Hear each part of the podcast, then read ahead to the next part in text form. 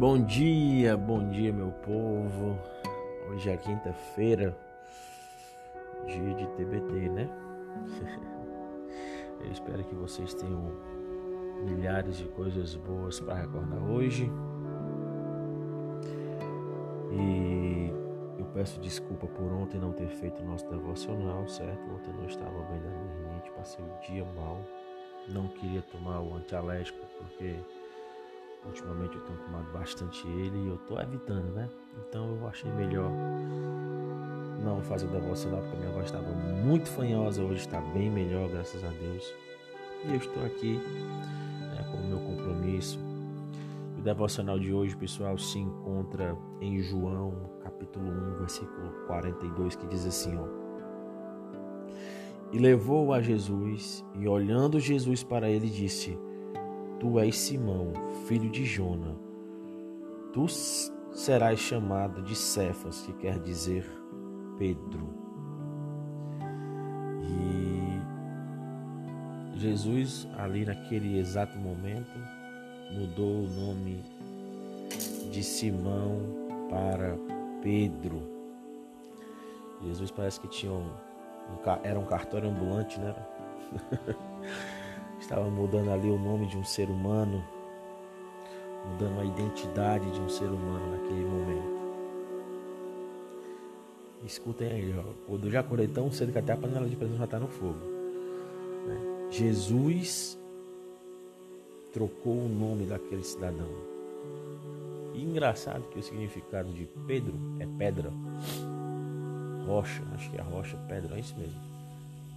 E você já parou para pensar? Você tem seu nome, sua mãe registrou no cartório com seu nome, aí vem um cidadão chamado Jesus e fala assim: Teu nome não será mais Simão, teu nome será Pedra.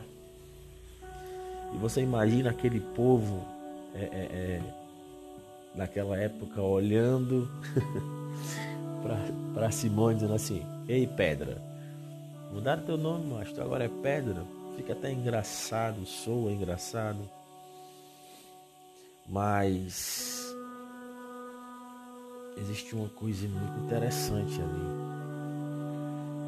É que Jesus não via o Simão, o Pedro, naquele momento. Se a gente fosse fazer assim uma, uma, uma análise de Pedro, pelos relatos da Bíblia, Pedro tinha algumas coisas que poderiam dar errado.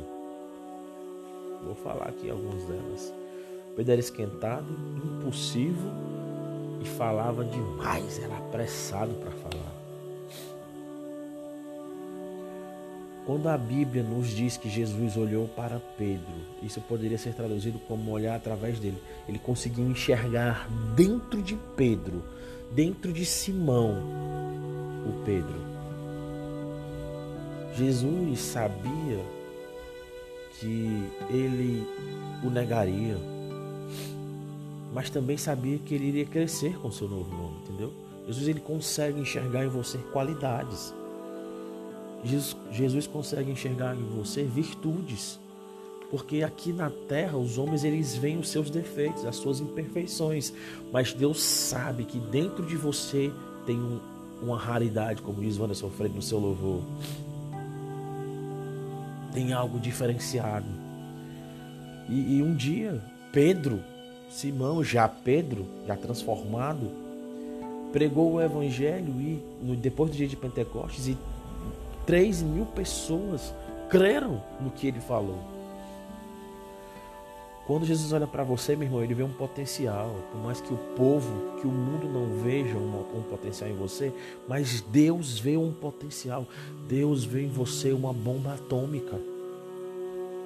Talvez quando você se olhe no espelho, você só veja erros, falhas, problemas, mas Deus olha de uma maneira muito diferente.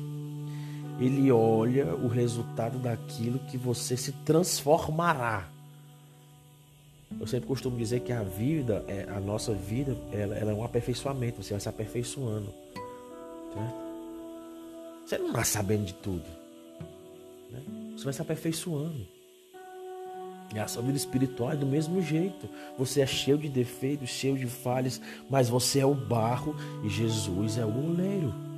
Ele vai te moldando, ele vai te ensinando, ele vai fazendo as suas curvas, ele vai te dando resistência, sabe? Ele vai te aprimorando, te aperfeiçoando a cada dia. Você tem muito valor para Jesus. Você tem muito valor para Deus, meu amigo.